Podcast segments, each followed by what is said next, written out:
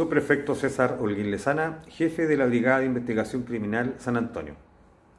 Detectives de la Brigada de Investigación Criminal San Antonio realizaron la detención de un ciudadano chileno de 34 años de edad con domicilio en la comuna de Algarrobo, quien era prófugo de la justicia por ser acusado de los delitos de homicidio e incendio, hechos que ocurren en el año 2020 en la comuna del Quisco, manteniendo por tal motivo una orden de detención.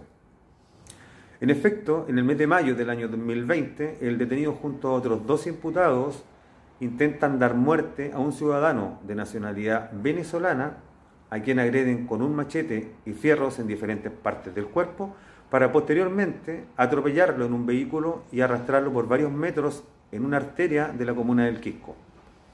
Seguidamente, y no conforme con lo anterior, incendian la vivienda de la víctima la cual resulta completamente siniestrada. Esto conforme a los antecedentes existentes en la carpeta investigativa del Ministerio Público.